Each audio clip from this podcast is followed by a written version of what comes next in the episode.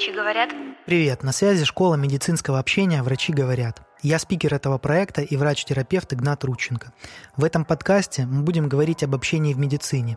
От как расположить к себе требовательного человека до что сказать заведующему, когда он снова просит о переработках. Под микроскопом рассмотрим самые актуальные проблемы.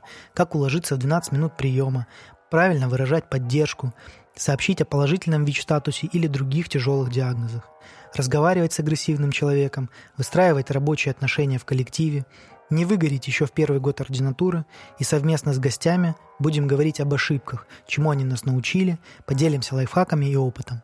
Слушайте нас на всех платформах и подписывайтесь на наши аккаунты в социальных сетях, из которых вы узнаете, что вас ждет по медицинскому гороскопу. Врачи говорят –